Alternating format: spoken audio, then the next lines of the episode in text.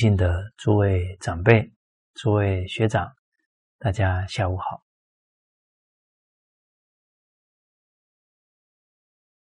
啊，我们接着上一节课讲到的啊一百六十八句啊家人卦啊这个断词里的教诲。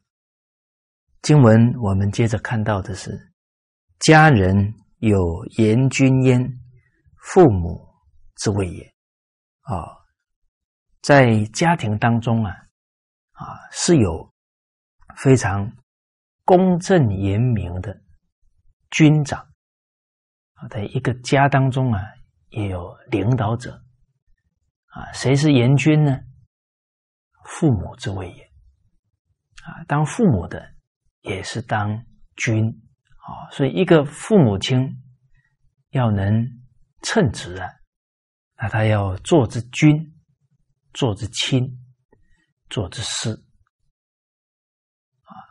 君他以身作则啊，当孩子的榜样啊。亲啊，不离不弃呀，爱护关怀啊。这个师啊，适时的给予他教导。好，所以这个言字啊。该威严啊，该训斥的时候啊，啊，不可滥慈悲了。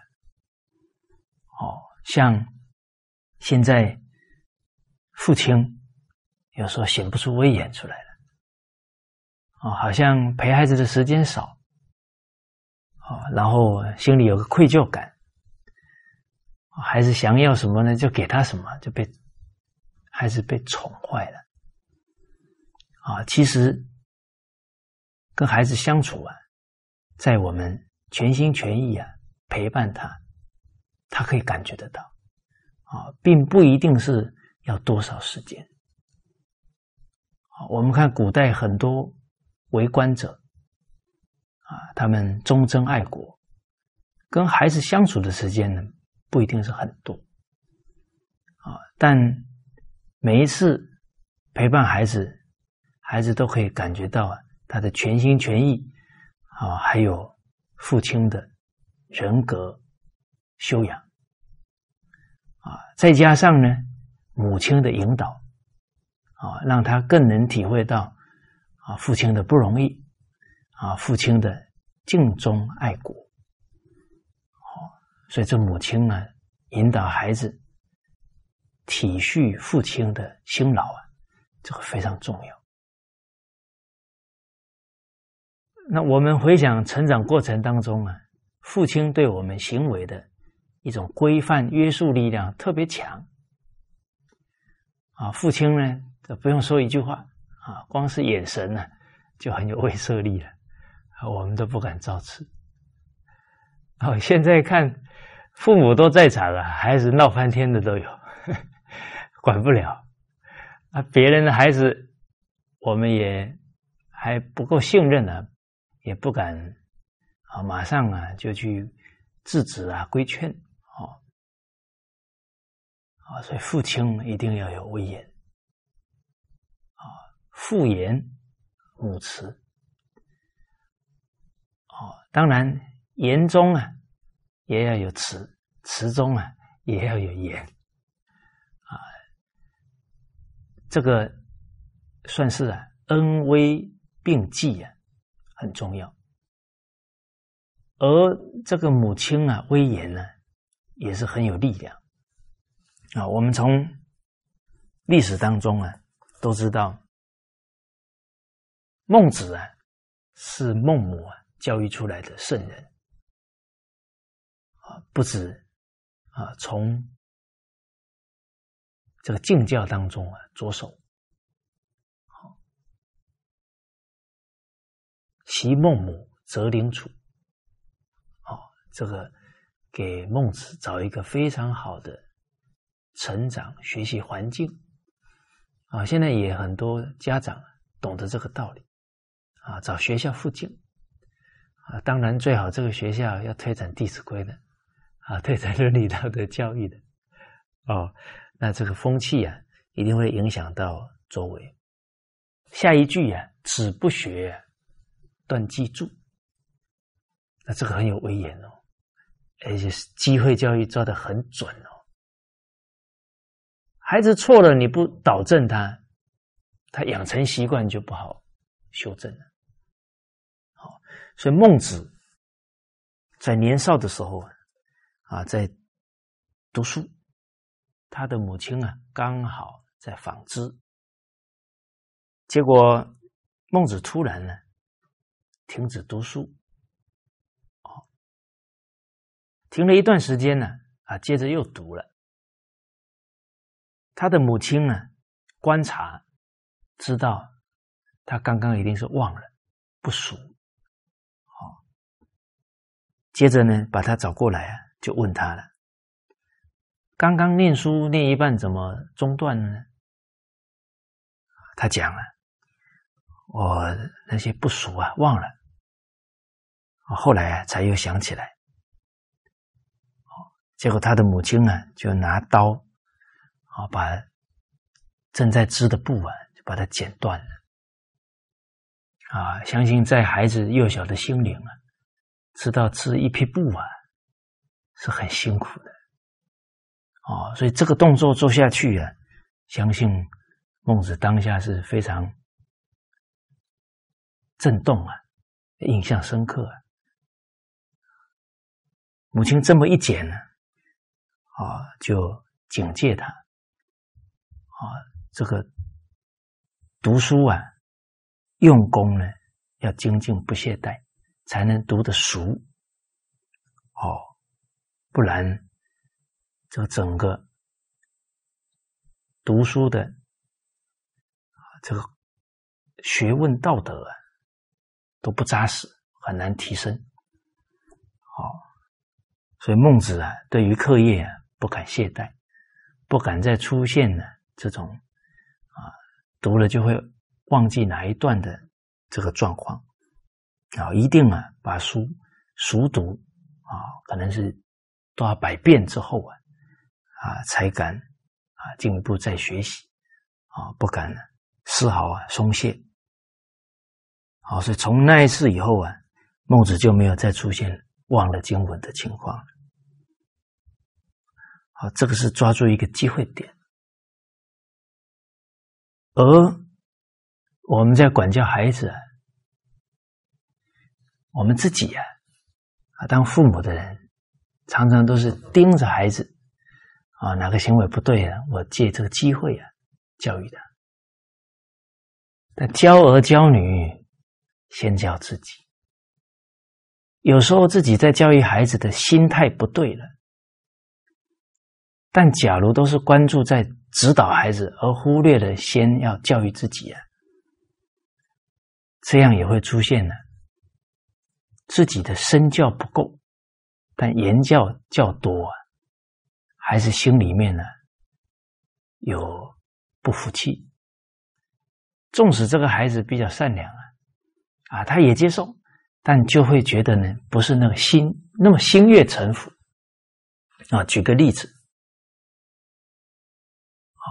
哎，孩子早上在打扫，啊，母亲过来，啊，某个东西是不是你用坏的？啊，确实不是孩子用坏的，还是做解释，哦，啊，这个是我绝对没有这么做。那这个事情啊，是母亲误会孩子了。那按常理来讲。应该是母亲要说啊，对不起，对不起，我误会你了。哎，我们当父母的人学传统文化也是这几年的，我们也还不是圣人啊。但是我们的专注点完全在看孩子喽。哦，哎，误会他了，接着又告诉他，纵使妈妈误会你，你也要忍，你不能解释。哦，这个听起来好像道理啊，好像听起来乍听之下没有错，但是就觉得怪怪的，不是很顺畅。哦，你今天假如是当老师的，啊，说母亲误会你，但母亲并还不知道他误会你，那你当孩子的当然要能忍得下来嘛，不可以忤逆嘛，这对的。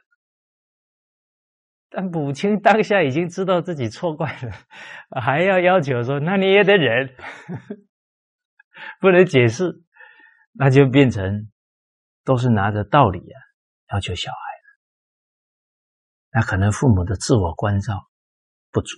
心态错了，也看不到了。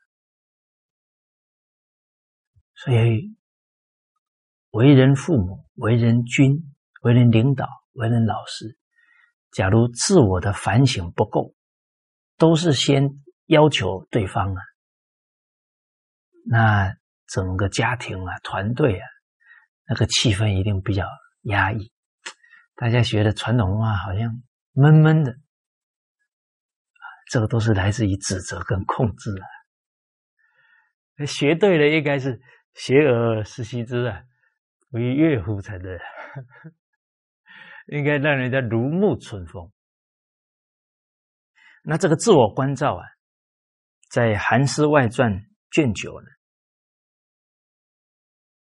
有一段呢是孟母自我的关照，非常可贵啊。孟子小的时候。东边的邻居啊，刚好杀猪，结果孟子啊就问他的母亲：“那东边邻居杀猪啊，做什么用呢？”他母亲呢，就是说了一句啊：“要给你吃的。”啊，顺口说出来，他母亲也很有警觉呀，自己反省后悔啊。说到了，啊，关照到呢。我怀这个孩子的时候啊，啊，席不正不坐，歌不正不死啊。哦，可见您看这个胎教啊，在我们古代几千年传承都没有断过的。哦，孟子是战国时代的，他的母亲都懂。啊，我是很认真的。做这个胎教的，好，那这个孩子现在慢慢的有一些知识了，啊，有一些思考能力了，但这个时候我反而跟他骗他的话，那我是教他不守信用了，那这不对的了，啊，所以对一句话呢，他也反省。这就是态度不对，所以马上啊到东家买这个肉啊给孟子吃啊，这个要彰显了啊，母亲是说话算话啊。其实我们跟孩子在应对当中啊，每天讲这么多话，有没有每一句话都很谨慎对待？所以这个孟母，他这么做啊，《诗经》里面啊有讲到呢，“遗儿子孙神神兮”，好，就是教导子孙呢，让他一言一行啊都谨慎小心。那孟母的这个反省，以至于啊信守承诺，就。教育了他的孩子这样的美德了，所以贤母啊，才能使儿子贤德了。所以养不教，父母过。啊，这父母对孩子一生呢，人格影响非常大。啊，同样是战国时期啊，齐国的宰相。田忌啊，他做了三年的宰相啊，好，后来回到啊啊自己的家乡了，好，退休了。结果呢，他获得了黄金百亿，哦，那等于是两千四百两黄金啊，这是相当大的一个数额。然后去侍奉他的母亲，啊，母亲马上啊问了：“你怎么有这么多金子呢？”田忌回答呢：“啊，我受的俸禄啊，三年累积下来的。”母亲讲：“你当宰相三年，你这三年都不吃东西啊，生活都不用用钱呢。”不然怎么可能存这么多呢？哦，你这么当官呢，不是我希望的。啊，一个孝子啊，侍奉父母亲啊，他尽心尽力、真诚奉事啊，就对了。啊，取不义之物啊，不是不能够啊拿进家里面来的。啊，这样是啊，让父母担忧了。羞耻了，哦，况且啊，国家对你信任，国君对你爱护，你居然还贪污了这么多钱，怎么对得起国家、国君对你的栽培之恩呢？哦，所以叫他赶紧啊，啊，离开。然后啊，该怎么去忏悔、弥补，赶快去做。所以田忌啊，非常惭愧啊，他回到朝廷了啊，把这个钱呢归还给公家，然后啊，主动的请君王啊治他的罪，把他关起来。好，结果。这个王田，这个齐王啊，非常啊敬佩他的母亲，觉得他的母亲非常贤德啊，然后就啊赦免了田忌的罪，而且啊让他再做宰相。哦，那这个齐王很有很有度量啊，哎，当然也体会到有这样的母亲啊。这个孩子还是有德行的根基，只是一时迷迷糊了啊！再施恩给他，那他一定会啊痛改前非了。哦，而且啊，把这百亿黄金啊赐给他母亲啊，赐赐给田忌的母亲。好啊，所以这个《诗经》上说呢：“以尔子孙神神兮啊”，就是教导孩子。一举一动要谨慎，而我们的孩子假如为官呢，还没上任以前，这母亲啊的教诲很重要。家人有严君焉呢，啊，父母之位也。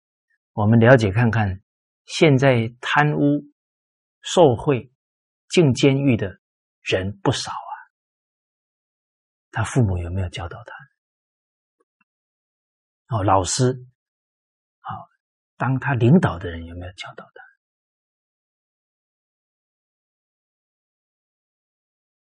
要告诉他，耳奉耳禄啊，民脂民膏啊，你吃公家的俸禄啊，都是老百姓的血汗钱。好，尤其古代以农立国啊，那缴的税大部分都是农民。锄禾日当午啊，汗滴禾下土的辛劳啊，好所以人能够去体恤国恩，体恤所有这些纳税人的辛劳啊，他会尽心尽力啊，来为民服务啊，不敢对不起这个薪水而我们从这个事例啊，也感觉得到。一个为官者，他假如有母亲的教导，啊，以至于他有贤妻的辅助啊，他不容易犯国法。而往往啊，很多贪官的背后啊，要不是母亲贪婪，就是太太很贪财所以慢慢变成一个不好的助缘了，结果就人生就变成了，好一失足成千古恨了，啊，就没有办法挽回了。好，所以妻贤夫祸少，啊，妻子对丈夫啊一生的事业。影响非常大，啊，这先生很多情绪、心态不对了，啊，太太善巧一提醒了，可能他的灾祸就过去了。假如他这个脾气忍不住了，啊，做错决定，甚至啊，可能跟人冲突啊，都后患无穷啊，啊，甚至不可收拾都有可能。啊，我们曾经哎听到一个事例。啊，他先生啊喝了酒，结果当天呢，刚好他们家养的几十只鹅啊，被邻居给活活打死了。结果这个太太啊，其实也很难过，但是心里想啊，假如我告诉我先生呢，先生一定愤愤不平。找那个人理论呢，可能就会发生严重冲突。哦，这太太都能考虑的这么远，不是逞一时的情绪而已。啊，算了算了，不要讲了。啊，自己流着眼泪啊，啊，把这这鹅啊，啊，把它腌腌呢，啊，不要浪费了。结果隔天，这个打他们家鹅的人呢。突然暴毙死了，哇！这个太太心里一惊啊，说：“假如我昨天把这个事告诉我先生了，可能我先生去找他理论，跟他打起来，有可能就出人命了。哇，那就不可收拾了。哦，所以太太的修养。”啊，以至于父母的修养都能适时的化解孩子的灾祸、丈夫的灾祸。哦，所以这个亲有疾啊，啊，亲有过啊，见是根呢，非常重要。好，好，好，所以这个历史当中啊，这些圣哲人呢。确实都有父母的身教言教的成就啊，才有后面的他的功业、他的道业的啊辉煌。接着呢，经文讲父父子子、兄兄弟弟、夫夫妇妇而家道正。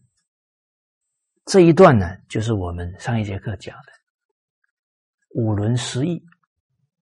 啊，五伦当中啊，其实有十个角色啊，那每一个人都尽他的道义啊，尽他本分啊。这个父父就是为父者，尽到为父之道啊，尽到这一份本分道义啊。哎，有没有扛起家里的重担？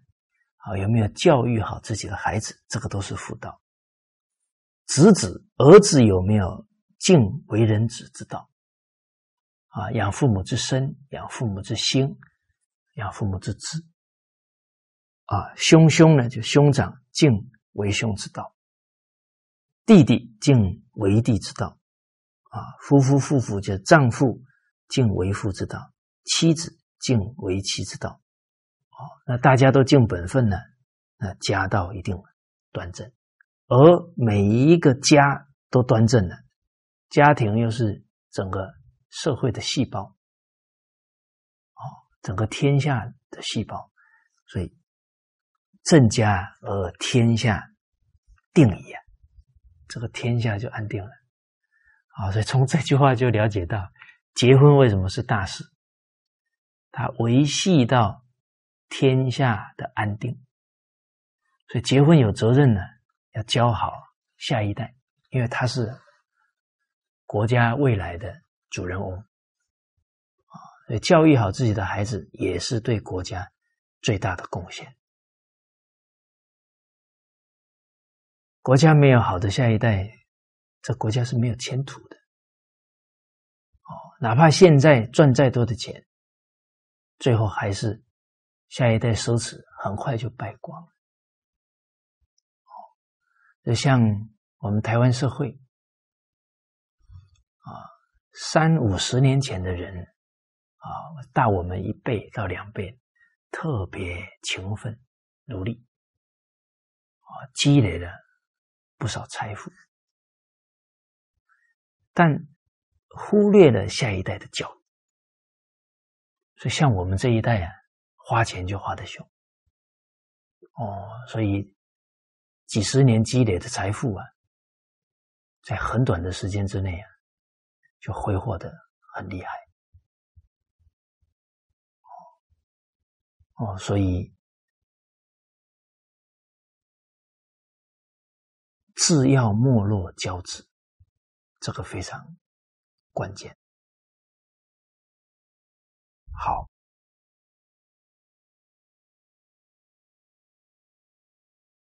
而在这一段当中啊，有一个心态非常重要。我们看父父子子、兄兄弟弟、夫夫妇妇，是自己要非常清楚自己的道要怎么走。而不能看了这一段以后啊，变成去要求别人要行道。啊，说，哎，你当太太的这样做不对，啊，你当儿子的这样做不对，啊，你当弟弟的这样做不对，啊，那就变成去要求了。要求啊，这个在心态上就不对了。首先。我们自己还没做到，要求别人，人家不能接受。正己而不求于人，则无怨；不正己而求于人，铁定人家心里啊不是很服气。哦，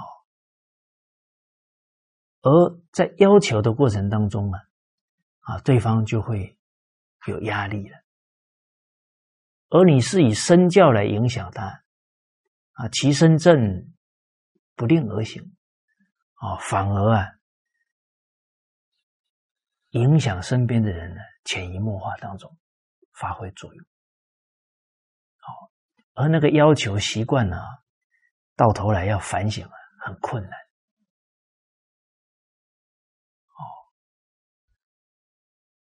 哦，哦，所以这个五伦关系不能去指责要求别人要做到，自己做到正己化人。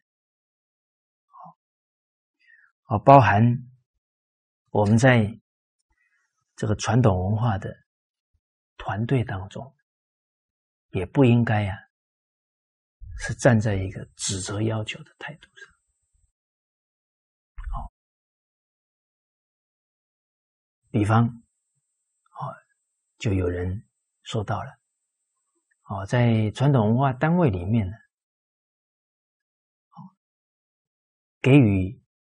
同仁的，哎，这个薪资补助啊，不可太高，哦，要低一点，不然他会起贪心。啊，这个听起来好像挺有道理，但是就觉得听闻不顺畅。所以人其实啊，这个心还是挺敏锐的。他虽然一下子不能察觉，但感觉听起来不是很舒服。为什么呢？因为这个话念头上是要求，这已经不是觉悟的状态。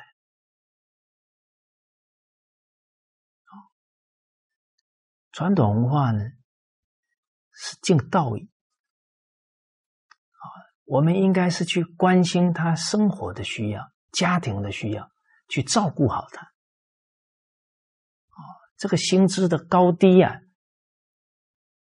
最根本的是在敬道义。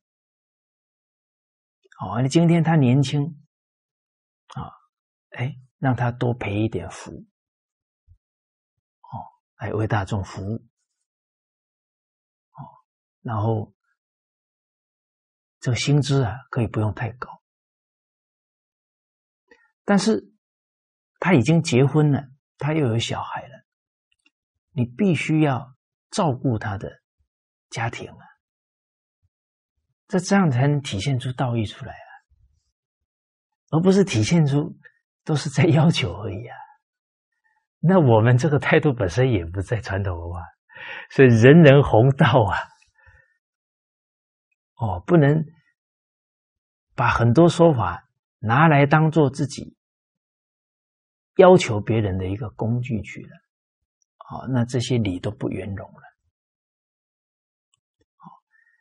同仁他有道义来承传中华文化。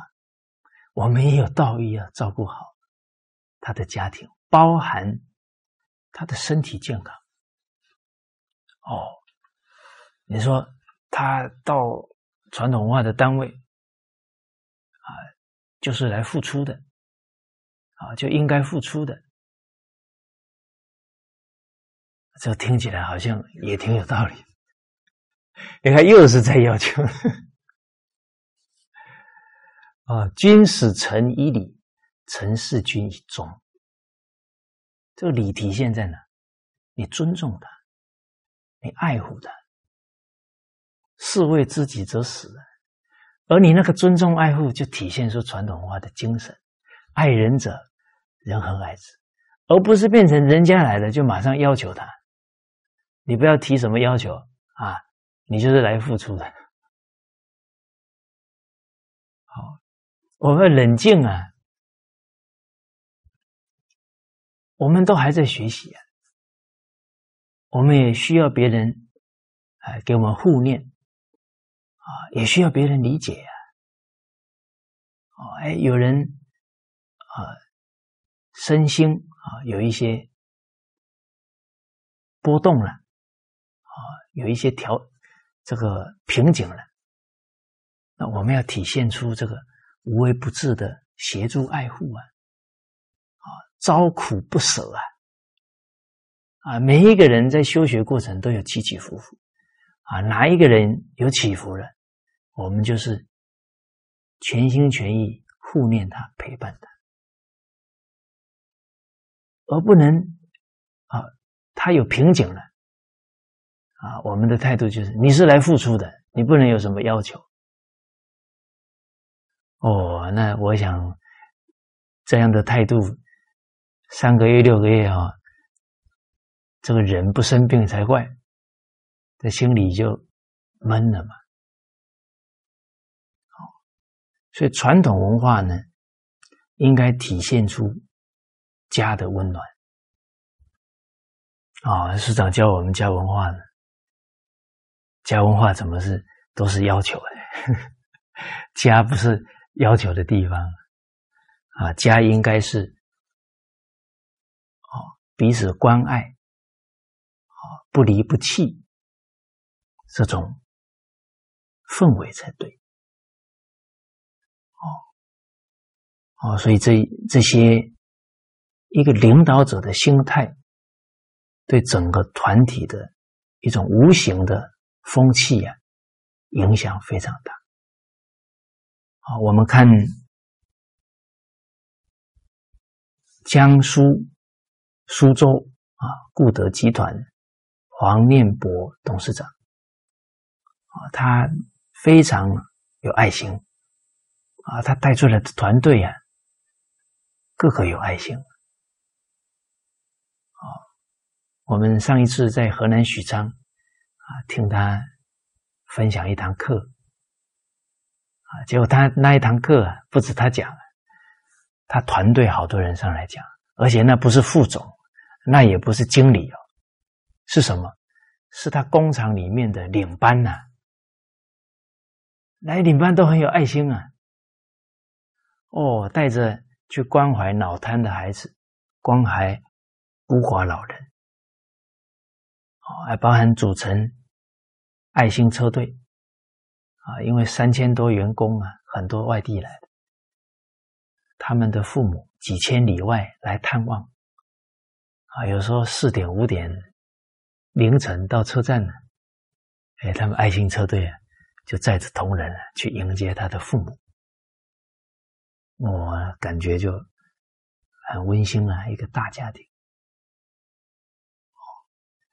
今年中秋节，他们订最好钓鱼台的月饼。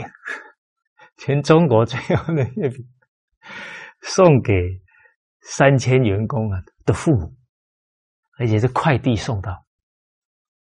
啊，在那个月饼里面呢，还有一封孩子亲笔写给父母的信。哦，所以他是落实了这个孝道，啊，都在这些细节当中啊体现出来。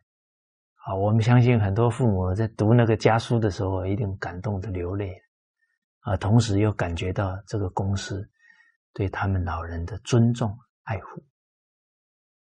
好，好，哦，所以这一段行道啊，首先是自己力行，啊，不去要求别人行道。我们再看呢，一百六十九句，好经文呢，我们一起啊念一下：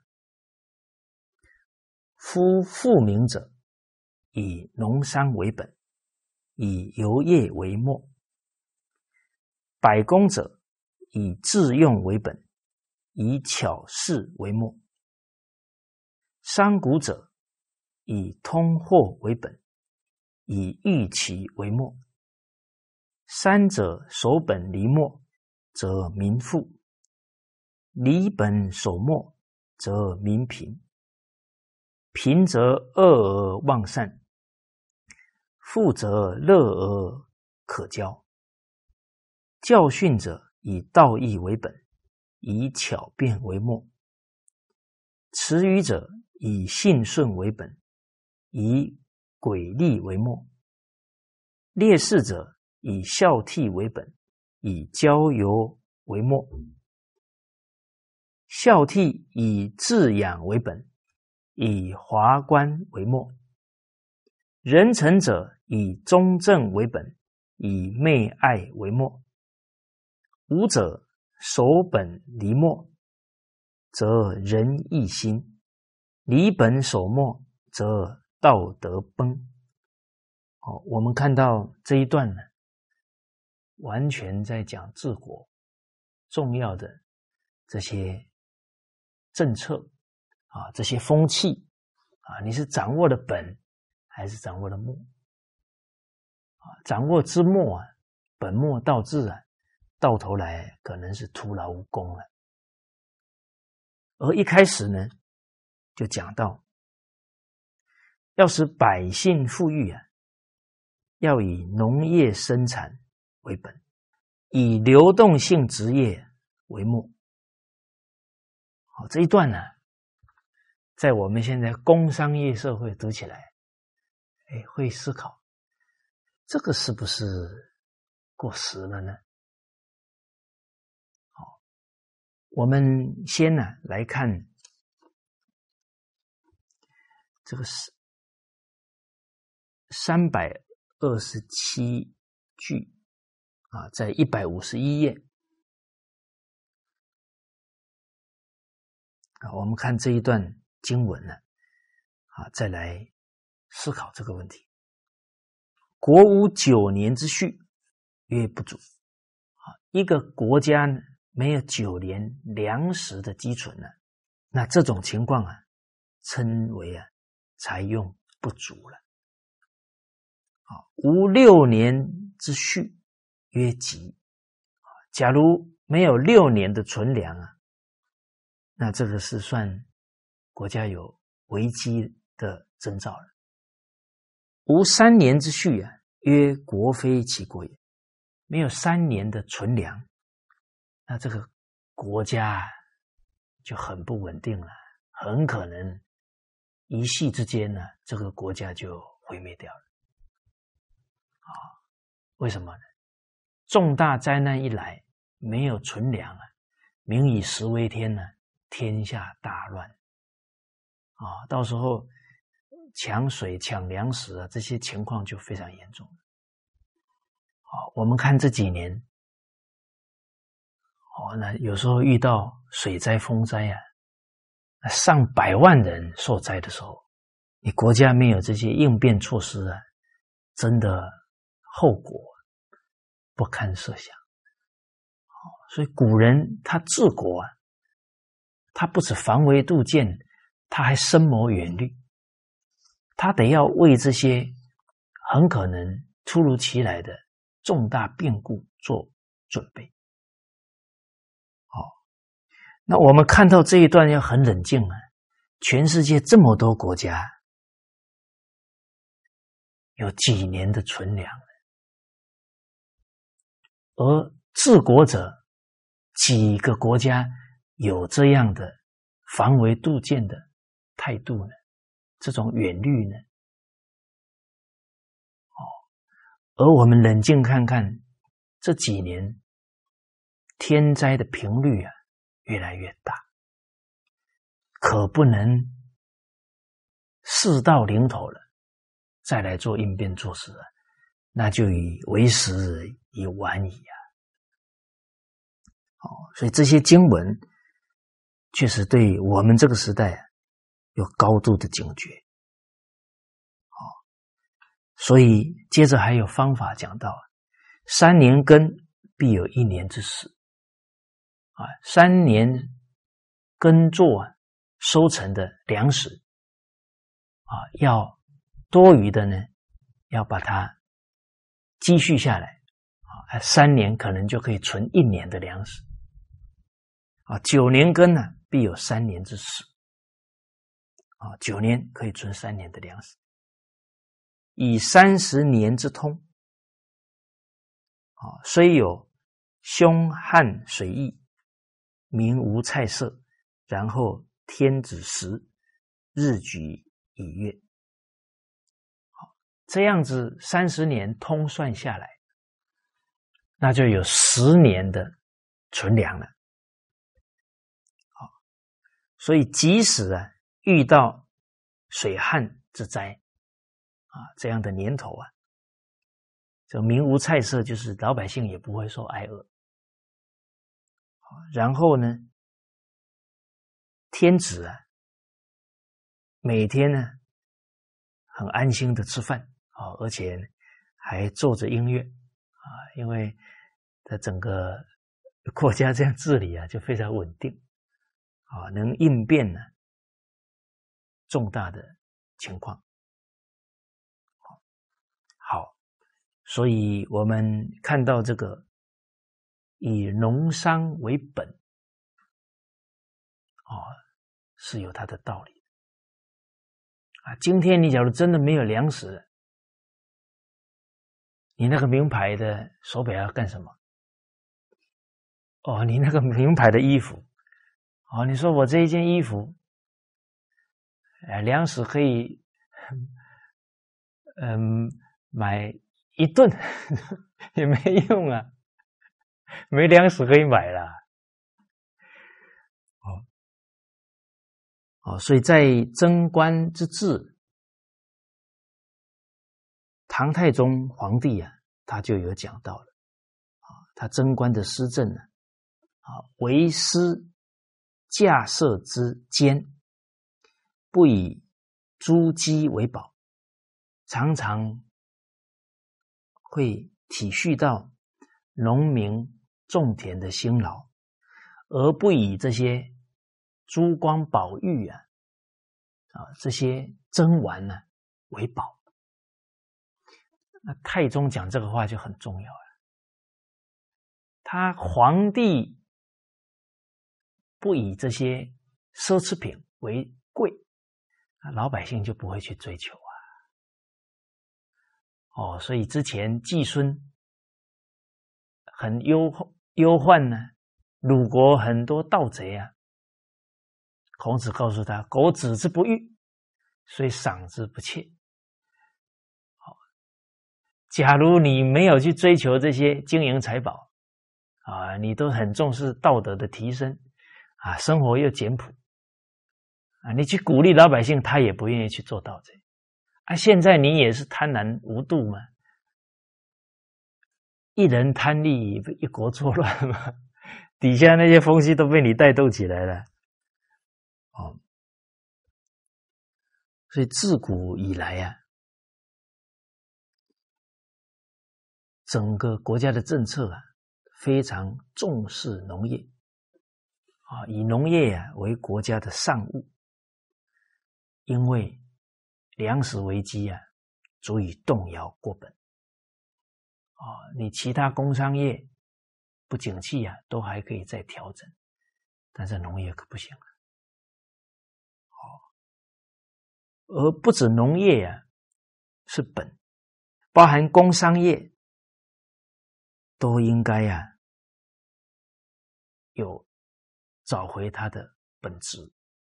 其实我们现在社会的风气啊，都是舍本逐末，在百工以自用为本啊，各种工艺啊以实用为根本，以巧饰为末，以雕琢装饰啊为末。哦，因为那雕琢装饰的东西呀，都非常昂贵。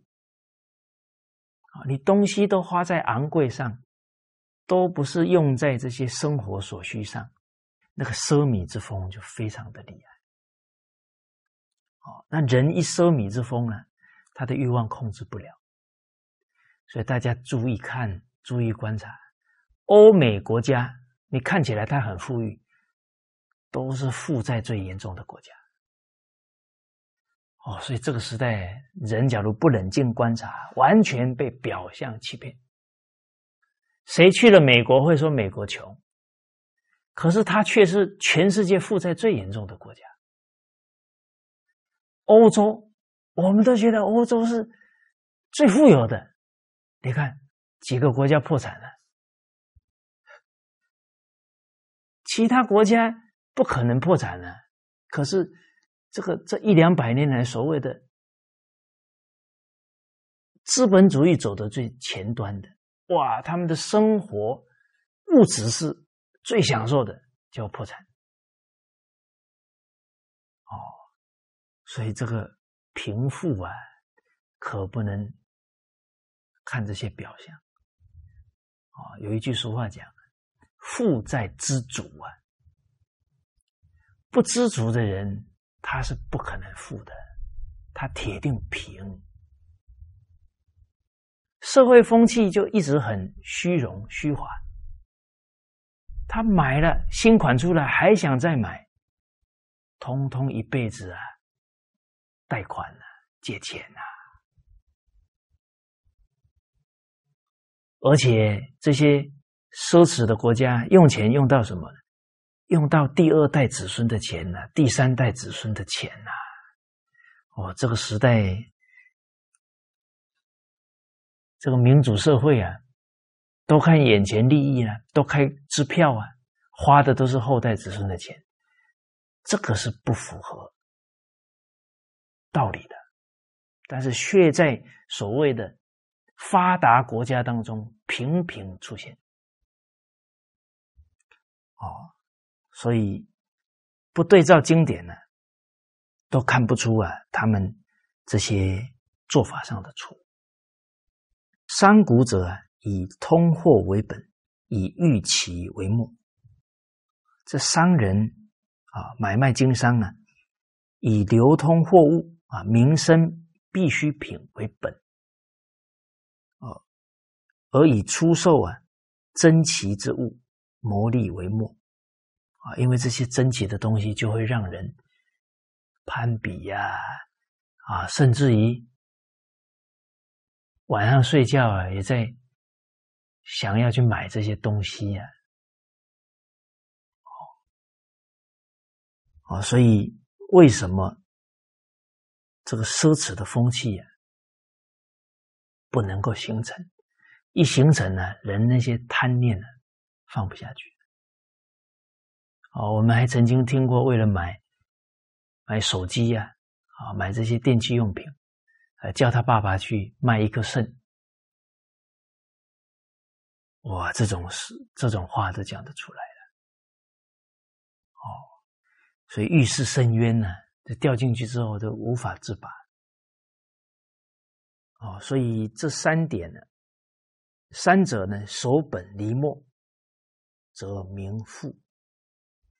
离本所末，则名贫。都是追求这些奢华了。基本上，这样的国家负债的人占的比例比较多。啊，欧美的现象，这个就很明显。而我们再看回来，这个农工商三个行业，而农呢，又是。这三个行业的本，好，所以在古代呀，假如违背根本呢，趋向之末的话，那在《汉书》里面就有讲到了，说食者甚众，是天下之大产也。吃的人很多啊，生产的人很少。那这个天下的灾难就要到了，最后一定没粮食，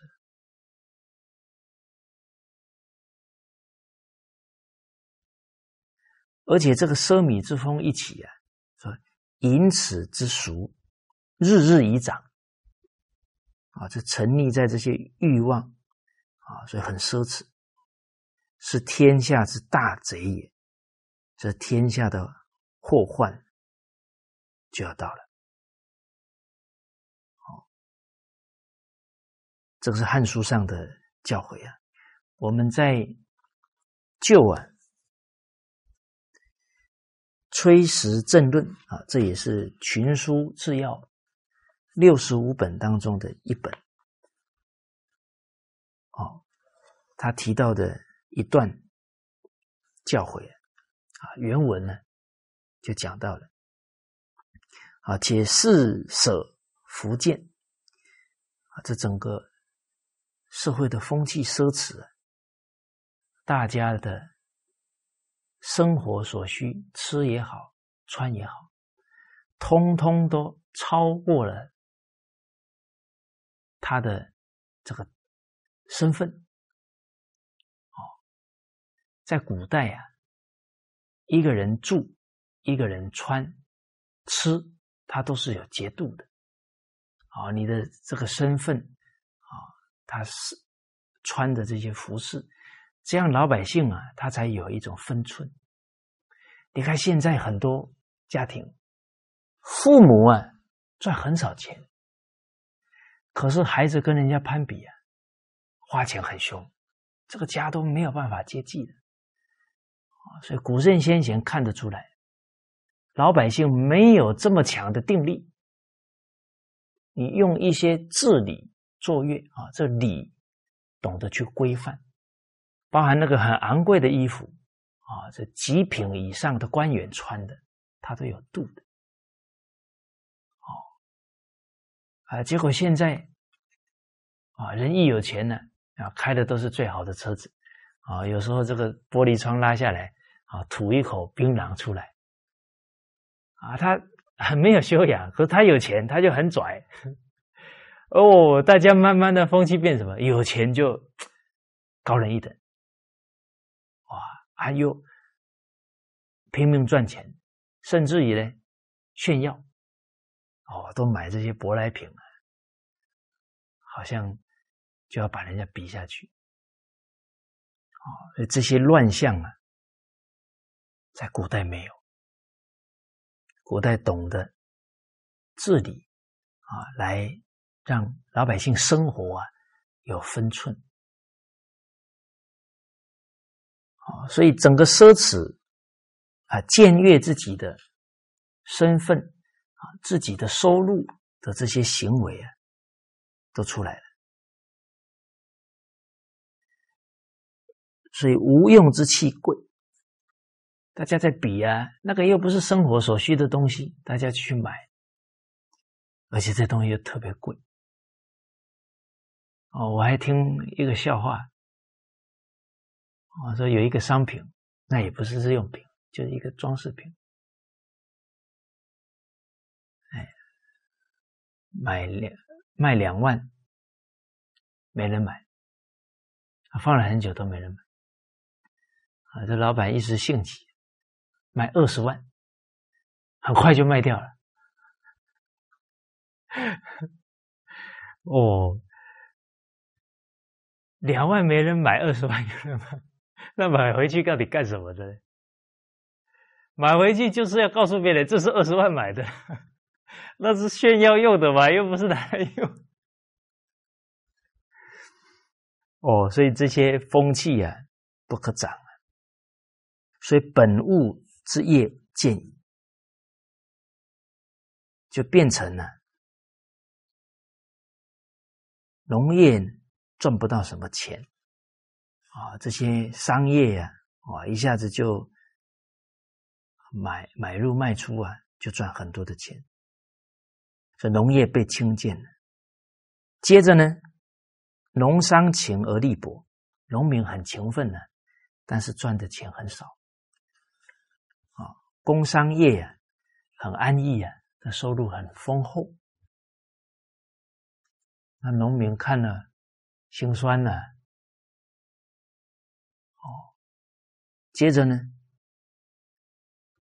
不耕田了，这农民最累而凋落，好，不种田了，啊，反而去雕刻啊，啊，反而从事这个手工，啊，做一些啊啊可以卖的比较贵的物品。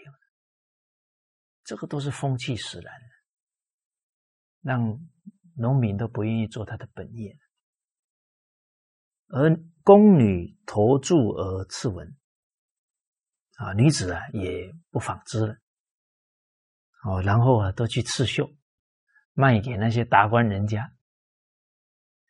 其实啊，女子不纺织啊，很有可能就没衣服穿了。农民不耕作，就有可能有人饿死了。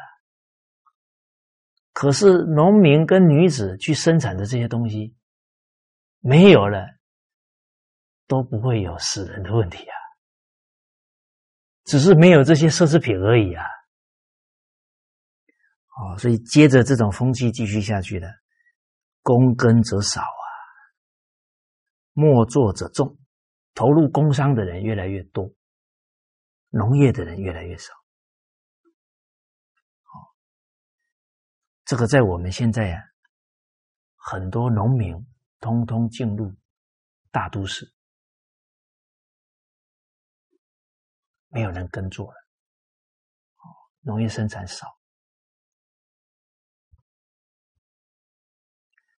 这个再推演下去啊，还是觉得古时候所传下来这些。社会的秩序、原理、原则不可轻动。第一，农民进入大都市，他真的赚到钱了吗？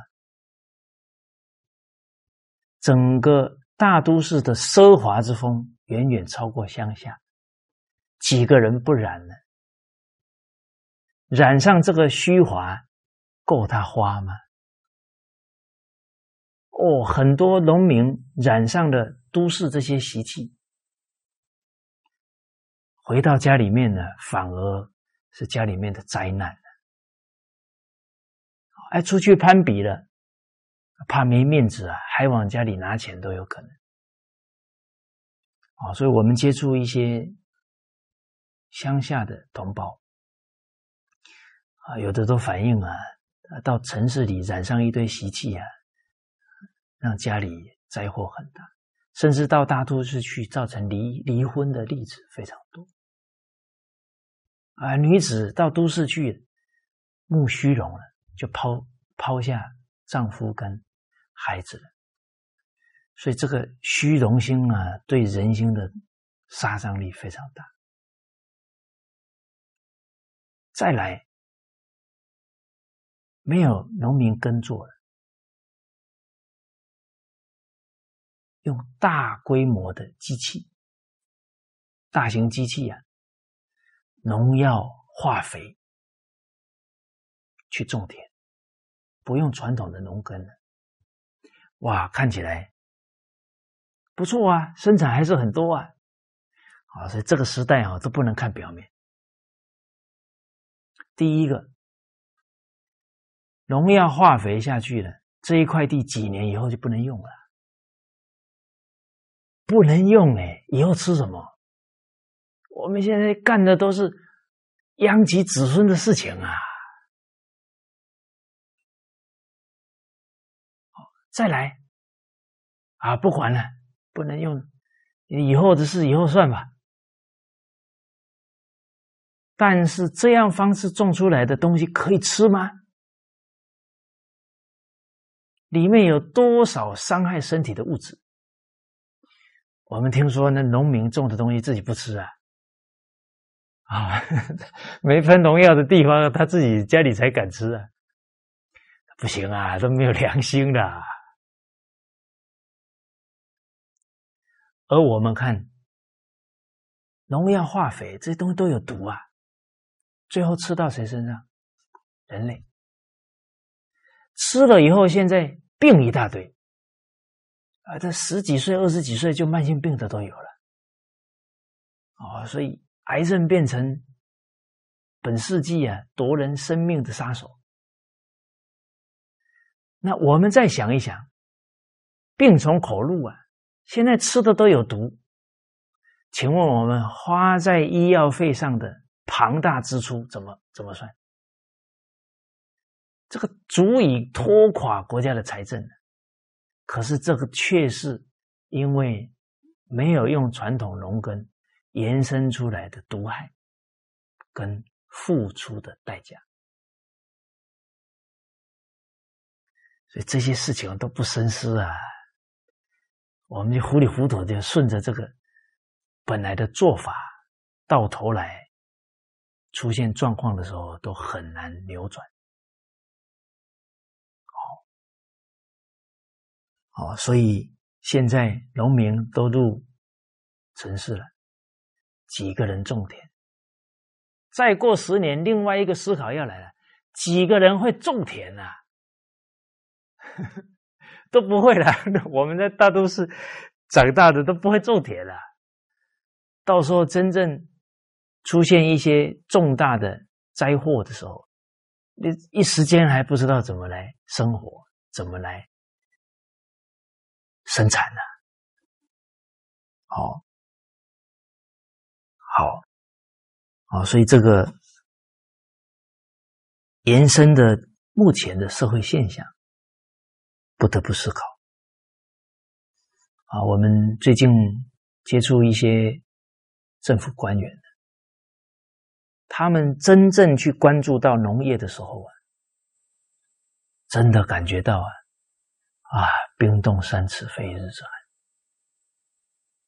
他们说本来想说改善土质的，突然不止土质出了问题，水也出了问题，空气也出了问题，全面污染啊，都是急功近利。没有为长远去打算，就对整个大自然的掠夺，只为了满足一个欲望，又不是什么生活所需的东西。哦，那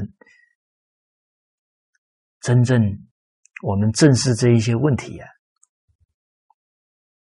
要非常笃定的来做对的事情。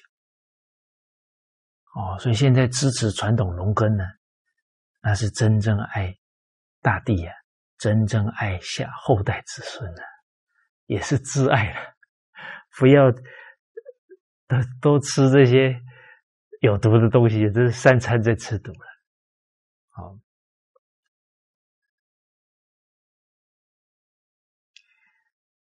所以大家都去做工商了，耕作的人少啊。土地虽然都开垦了啊，生土虽皆肯易啊，故地公不治，没有人去呵护、去施肥，反而都是农药化化肥啊。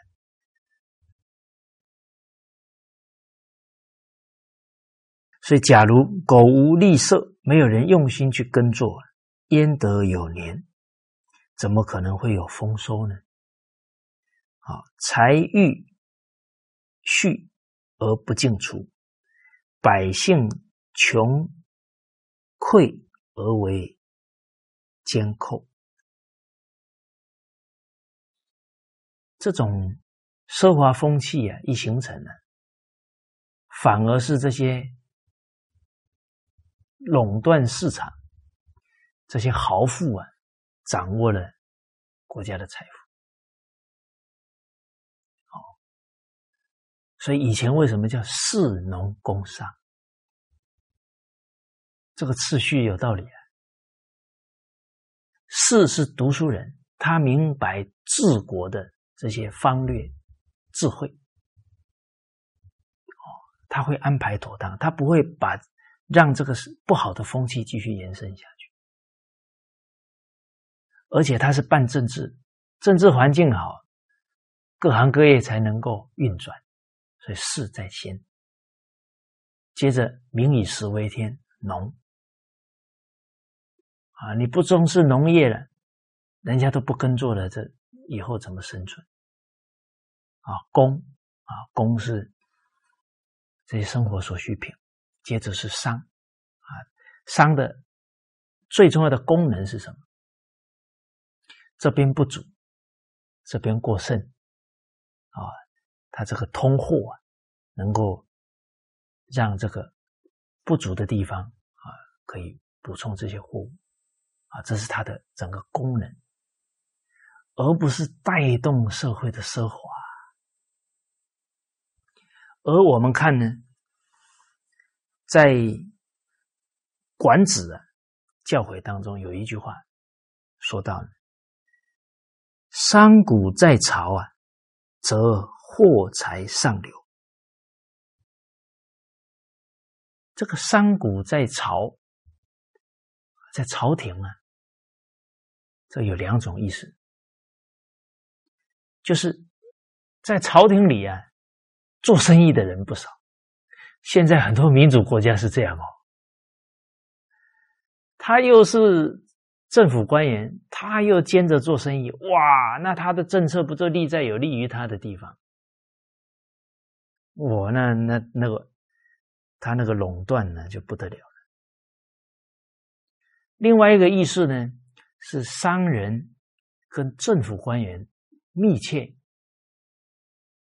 这个合作，就变官商。勾结，这个时候啊，财货财上流，就整个国家的财富啊，都聚集在这些人的手上。这个时候麻烦了啊！他们有钱到富可敌国啊，连总统、连国家领导人都不能不买他的账哦。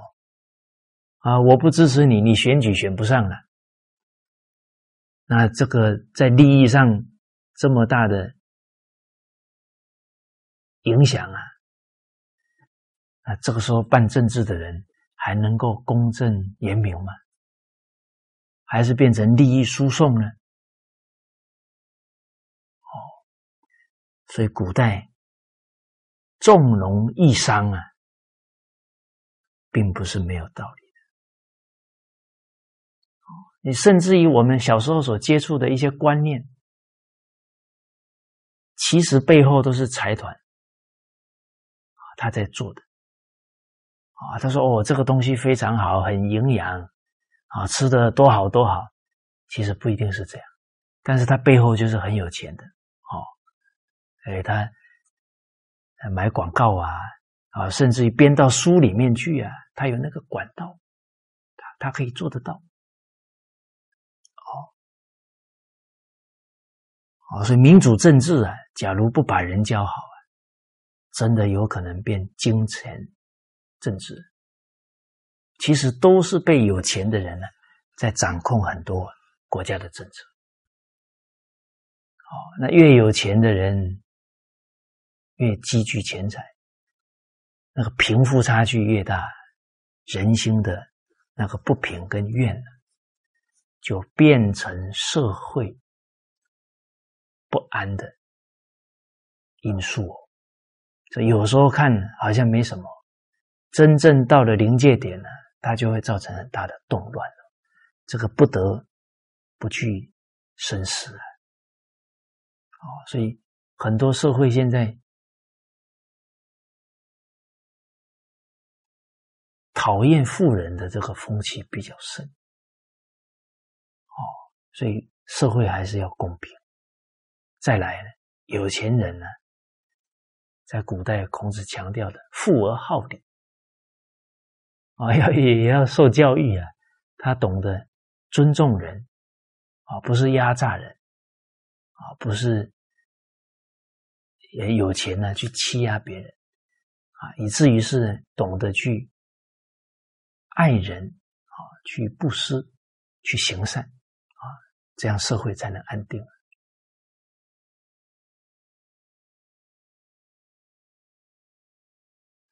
所以钱财啊在少数人手上。百姓穷困了，最后没饭吃啊，就变奸寇了。好，是以仓廪空而廪于实，这仓库里都没有米了，反而监狱啊关了一堆人了啊，因为没饭吃啊，生歹念了。那一股不登，则积累流失。假如有一年荒年到了，可能饿死的人就不在少数了。啊，上下俱溃，无以相济。上位者跟下位者都没有钱，没有粮食，没有办法互相接济啊。所以，国以民为根，国家以人民啊为根本，民以谷为命。人民以粮食啊为命，命尽则根拔。你没有粮食的，他就没命了啊！那人民命都没了，这国家的根基就连根拔起了。所以根拔则本颠呢。好，那百姓都生存不下去了，那国家。就很容易就颠覆掉了，哦，所以很多朝代的农民起来反抗了，那都是活不下去，最后造成的乱象。好，此最国家之独有，啊，这是国家最大的担忧祸患，可为热心者也。这个忧国忧民的人呢，是最担忧的。那那我们在读这一段，哎，现在很多人很有钱，哎，好像人民啊，还是吃得到东西啊。虽然吃得到，但是吃的非常不健康，之后所耗费的医疗费用相当高。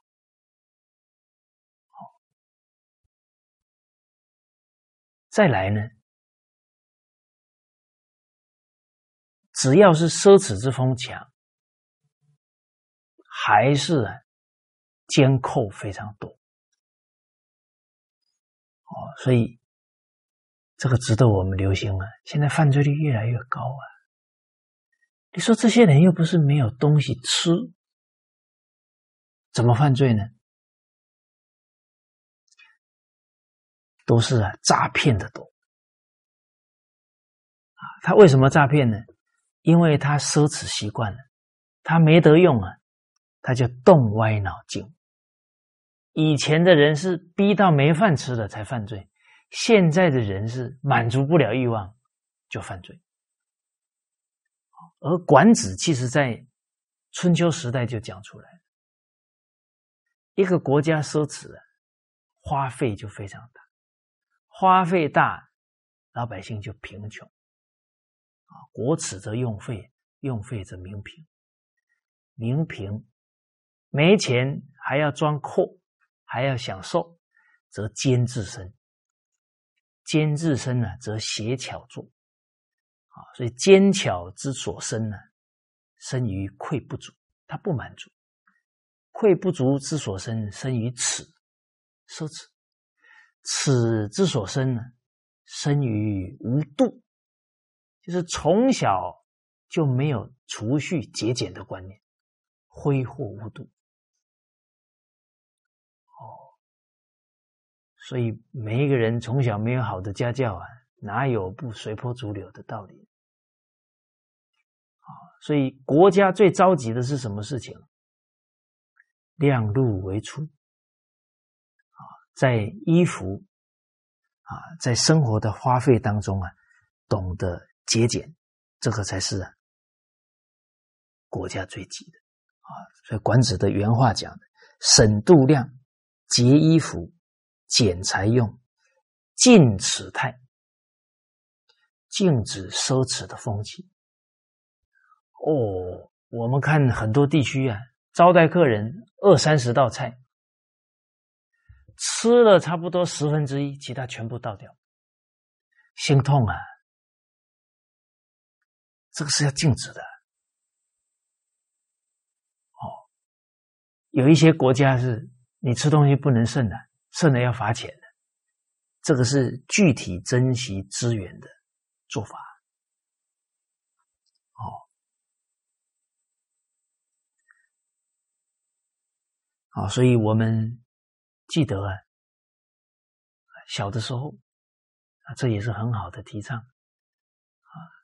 政府鼓励我们吃梅花餐，梅花五朵瓣花瓣，五菜一汤，啊，不要奢侈，哎，啊，由上位者来提倡啊，啊，造成风气啊，非常好。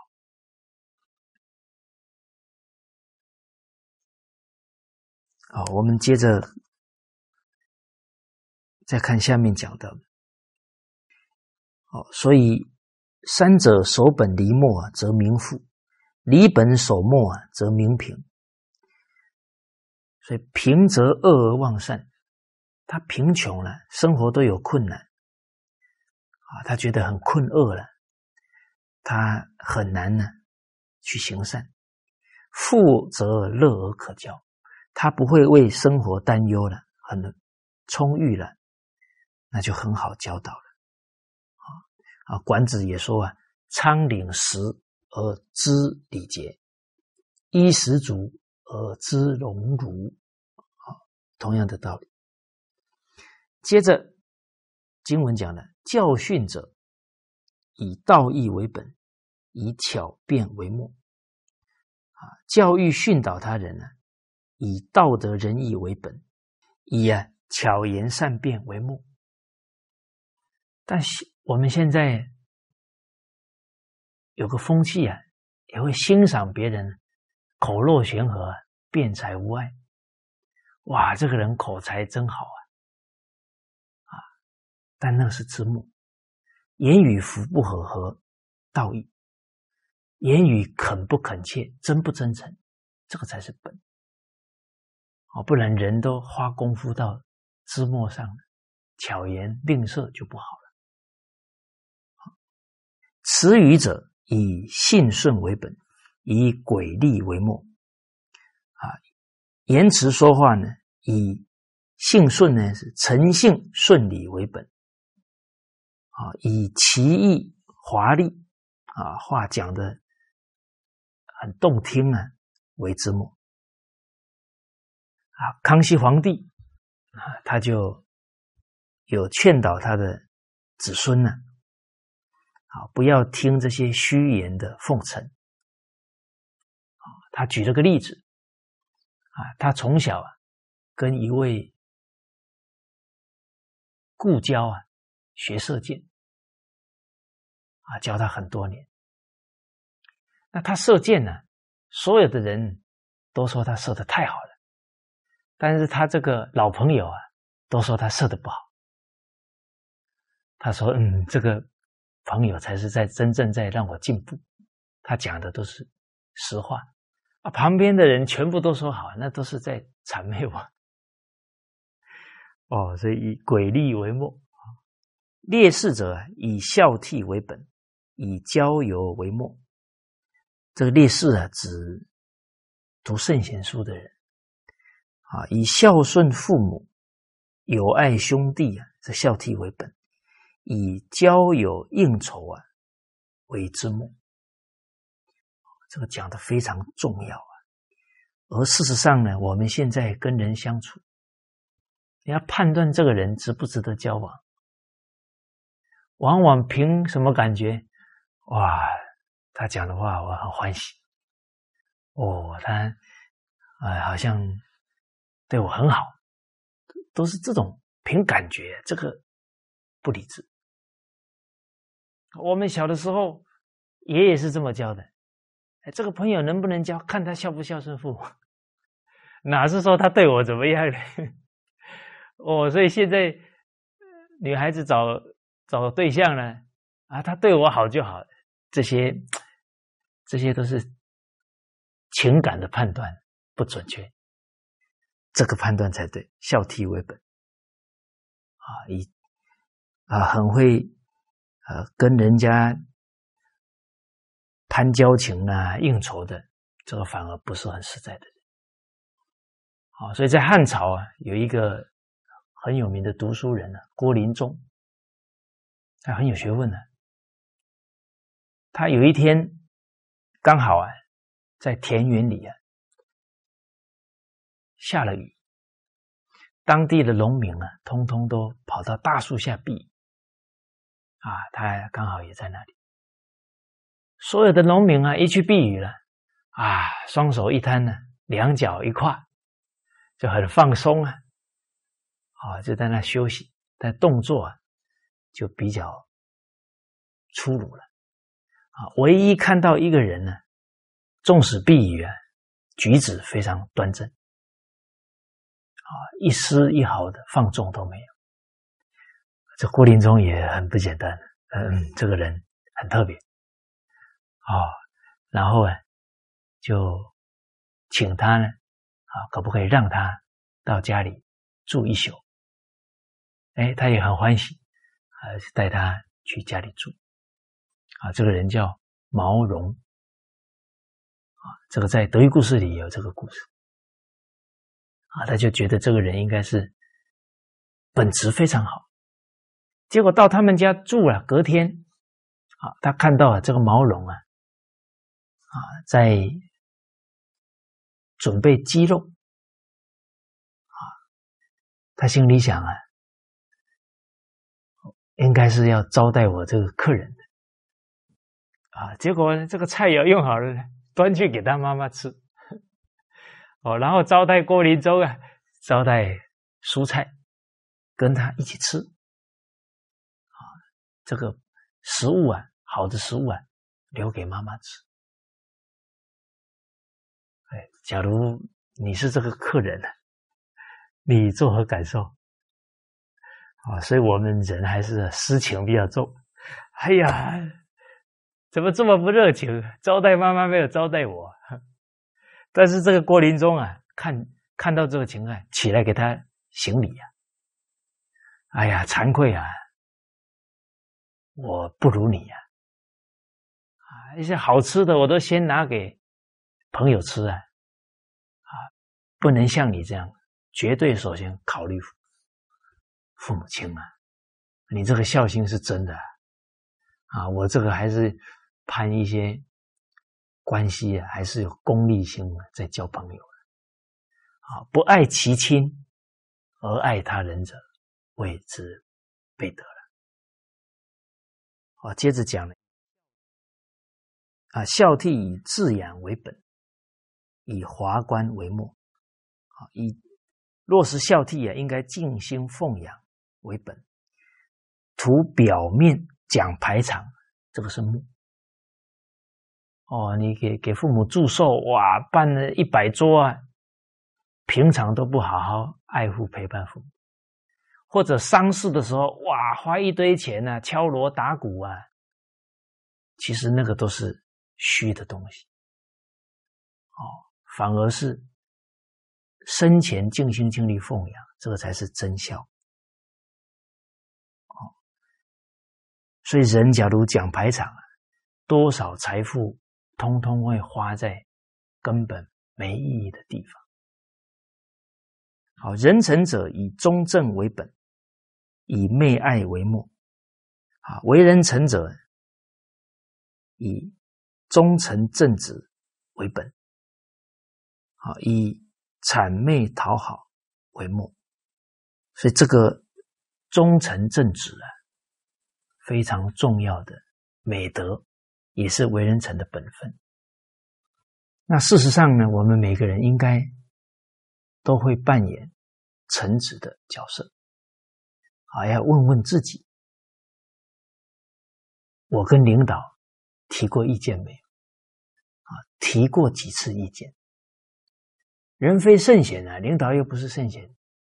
假如我们连一次都没有提，那我们这个中正呢，体现不出来。而我们不敢提，我们内心怕什么？这个就是我们的习气了，这个就是我们要对峙的地方。还怕讲了之后怕失去什么吗？